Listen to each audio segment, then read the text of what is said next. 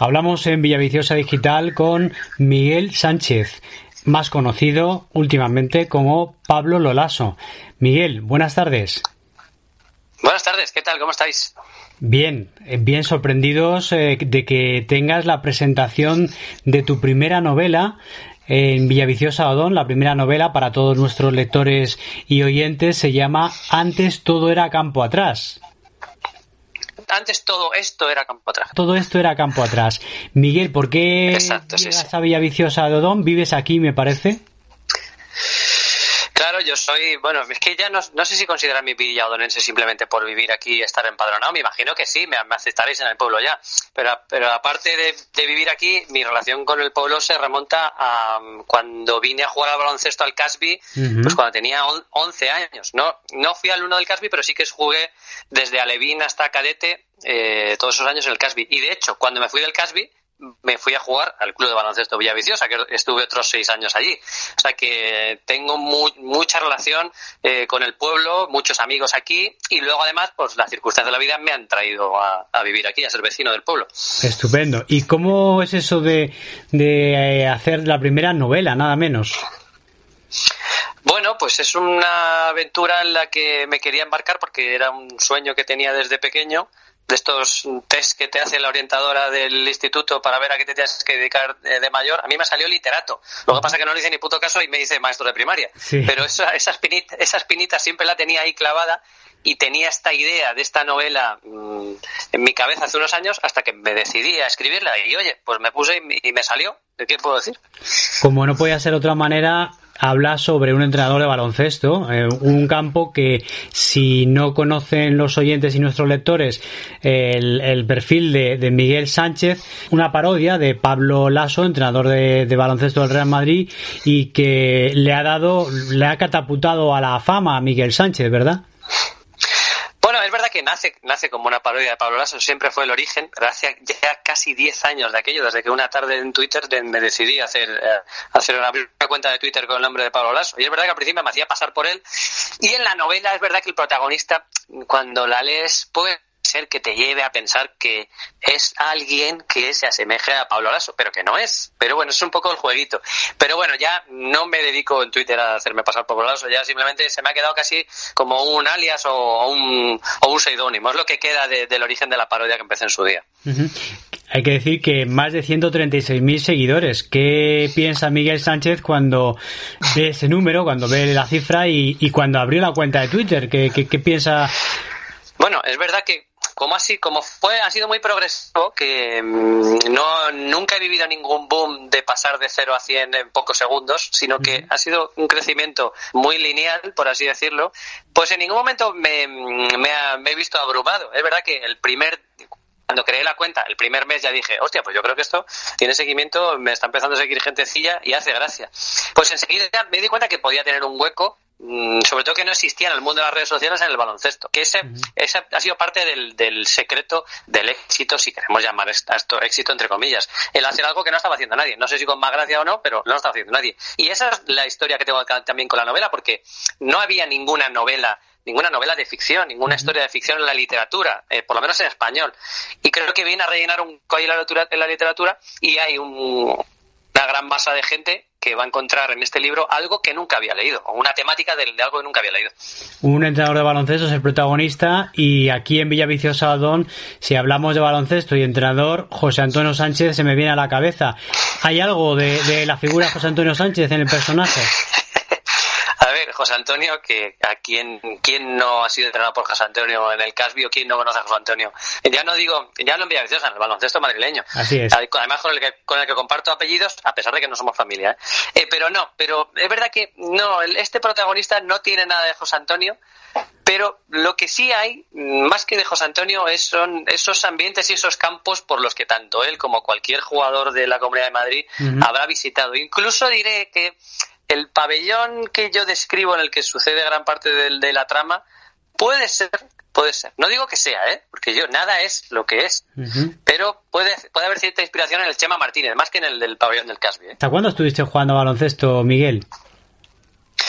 Bueno, no, no lo he dejado nunca. Yo ahora ya estoy en, ligas municipales, que estoy en la Liga Alcorcón, pero eh, jugando en el en Villaviciosa, siendo federado, yo creo que estuve hasta que hasta que tuve 20, 23 o 24 años. Luego ya me fui al Móstoles, estuve dando tumo por ahí, ahora estoy en la Liga Alcorcón, pero casualmente en el equipo en el que estoy prácticamente el 100% de mis compañeros son exjugadores de, de Vía Viciosa. Unos de mi generación, otros un poquito más jóvenes y algunos otros bastante más mayores que yo. O sea que hemos abarcado ahí un grupo de exjugadores de, del, pueblo que nos hemos juntado a la Liga del Corcón. ¿Cómo ves el baloncesto desde esos años en, en, las canchas, ahora? ¿Ahora qué es el baloncesto? Porque parece que es todo triples, Miguel. Bueno, pues es que eh, parece que el título de la novela es simplemente un jueguito de palabras que me he inventado por el famoso campo atrás de la Copa del Rey de Victoria 2017, que también, pero es verdad que tiene una doble lectura con, todos los cambios que están sucediendo tanto en el baloncesto como en el mundo del fútbol. Bueno, estamos viendo con las movidas de la Superliga, todas las cosas que se pretende hacer como para cambiar dar una vuelta a los tipos de competición, las maneras de jugar, todo ha cambiado mucho. Y también habla un poquito de eso. Y hay un pelín de distopía en, en esta novela de imaginándome todos estos cambios a qué futuro del baloncesto y del deporte nos puede llevar y cómo, cómo se llevar todo eso. En la Liga CB parece que Barça y Madrid siempre eh, es una, la, ley de los más fuertes. Vemos otros equipos que están a años luz de presupuesto y que también año tras año pues se quedan ahí rezagados que no pueden hacer frente. ¿Hacia dónde ve la competición, Miguel? Es que yo creo que esto es la pejería que se muerde la cola y es difícil salir de aquí. O sea, son clubes muy potentes que cada vez son más potentes o que cuando se intuye que pueden perder potencial se les apoya para que no lo pierdan. Es como que forma parte del, chiringuito que, Madrid y Barça estén siempre ahí. Es verdad que con estas nuevas ligas, tanto en la Euroliga en baloncesto la Superliga en baloncesto, parece que se quieren y siempre se está ahí en, como en peligro estos clubes más pequeños y más modestos a ver qué leches va a pasar con ellos, como que es la esencia del baloncesto que, bueno, del deporte en general, que esta, esta magia que tiene que un equipo modesto llegue hasta arriba y consiga grandes gestas, parece que va cayendo un poco en desuso. Pero bueno, parece que si está pasando esto también es porque la gente es lo que demanda, ¿no? Si no estuviéramos todos dándole audiencia al Madrid y al Barça y estando pendientes de las informaciones, por muy banales que sean, de estos equipos, no nos daría, no nos machacaría siempre con ellos. Todos somos culpables y a la vez no, y es muy difícil salir de este, de este bucle infinito en el que estamos metidos. Un bucle en el que mm, hay que hablar del estudiante, es un club histórico que ha descendido deportivamente, parece que, por, que en esta ocasión va a ser verdad. Eh, la filosofía del estudiante no tiene cabida en, el baloncesto empresarial y deportivo actual. Pues es que yo creo que no, claro. Eh, eso está, es muy bonito a nivel cantera y a nivel amateur, pero cuando llegas arriba hay que soltar la pasta. Necesitas que tener alguien, llámese club de fútbol que te sustente o llámese una empresa potente que suelte la pasta para que puedas estar arriba.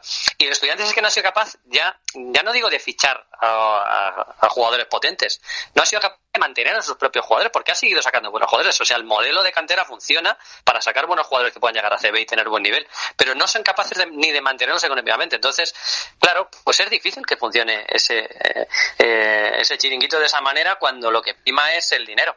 Pese a que tiene buenos patrocinadores, es cierto que hay una deuda con Hacienda, pero la cantera, por lo que yo sé, ha habido muchos cambios, muchos entrenadores de toda la vida que de los que se ha prescindido, mm, hacia parece un poco perdido, ¿no? El equipo. Bueno, y además es que la cantera ahora también, si nos fijamos en el modelo Real Madrid, que no lo están haciendo mal, la cantera ya parece que trasciende más a la Comunidad de Madrid. O sea, los estudiantes y Madrid eh, se peleaban por ir eh, picoteando. Pues mira, casualmente en el Casby, Móstoles, Boadilla y tal, van picoteando esos equipos. Pero ya no se trata solo de eso. Ahora en Madrid vemos que donde pesca es en Europa en el mundo. O sea, a ver quién se trae el mejor esloveno, el mejor croata, el mejor de no sé dónde. Y también el estudiantes yo creo que no tiene suficientes garras ni suficientes tentáculos como para pescar eh, en, esos, en esos países. Mm. Pero volvemos a lo mismo. ¿Qué hace para eso? Pues que se ha perdido ahí la conexión. Volvemos a lo mismo, perdona, decías. No, mm, decía que, no, sé dónde se ha cortado exactamente, pero decía que el modelo del Madrid de cantera, que no solo es eh, picotear en estos equipos de la Comunidad de Madrid, sino eh, ir fichando jugadores que destacan pronto en otros países. Se los traen, vienen a Valdebebas, le dan residencia, dan trabajo a sus padres y que contra eso el estudiante tampoco puede competir. O sea que puede hacerlo muy bien a nivel estructural en la cantera como un club de barrio, que es lo que siempre ha sido, pero si no tienes la pasta, y no hablamos, o sea, lo que le da Movistar está muy bien, pero que no, que lo que le hace falta muchísimo más para poder competir en la élite y parece que ni lo tiene ni tiene intención ninguna empresa de apostar por ello, parece ser. Para terminar, Miguel, ¿Esto es un éxito que te ha venido de manera frugal o, te ves dentro de 10 años, eh, haces colaboraciones en medios digitales, en medios relacionados con el baloncesto? ¿Crees que será mm, algo, de, algo temporal este éxito que tienes o habrá un éxito y más novelas en un futuro? Mm, yo creo, yo siempre pienso que esto es temporal. O sea, yo mm, me saqué mi posición de, maestro, ese es mi suelo. La gente siempre me pregunta, ¿cuál crees que es tu techo? Digo, no sé cuál es mi techo, no sé cuál es mi suelo. Es levantarme a las nueve, bueno, levantarme, trabajar de nueve a tres todos los días en el colegio. Todo lo que me venga a partir de ahí con este personaje que me he montado, bienvenido sea. Más novelas va a haber, porque eso no necesito mm, fama ni repercusión para eso, porque tengo que escribirla y que haya alguna editorial que me la quiera publicar, que yo creo que como está ido bien, seguro que la segunda parte me la van a querer publicar y el resto de cosas que me vengan, pues si en de la siguen contando conmigo, pues perfecto. Si hay algún medio digital que quiera que siga escribiendo con ellos, maravilloso. Y si todo eso se acaba, pues perfecto. Yo de 9 a 3 maestro de primaria como, como llevo ya muchos años siendo. Pues Miguel Sánchez, Pablo Lolaso, gracias por, por tu, tu testimonio. Te deseamos mucha suerte con la novela que ya la estás teniendo y que, que te sigamos viendo en el mundo de baloncesto y comentando con esa ironía que tanto éxito te ha llevado. Vale, muchas gracias. Un abrazo.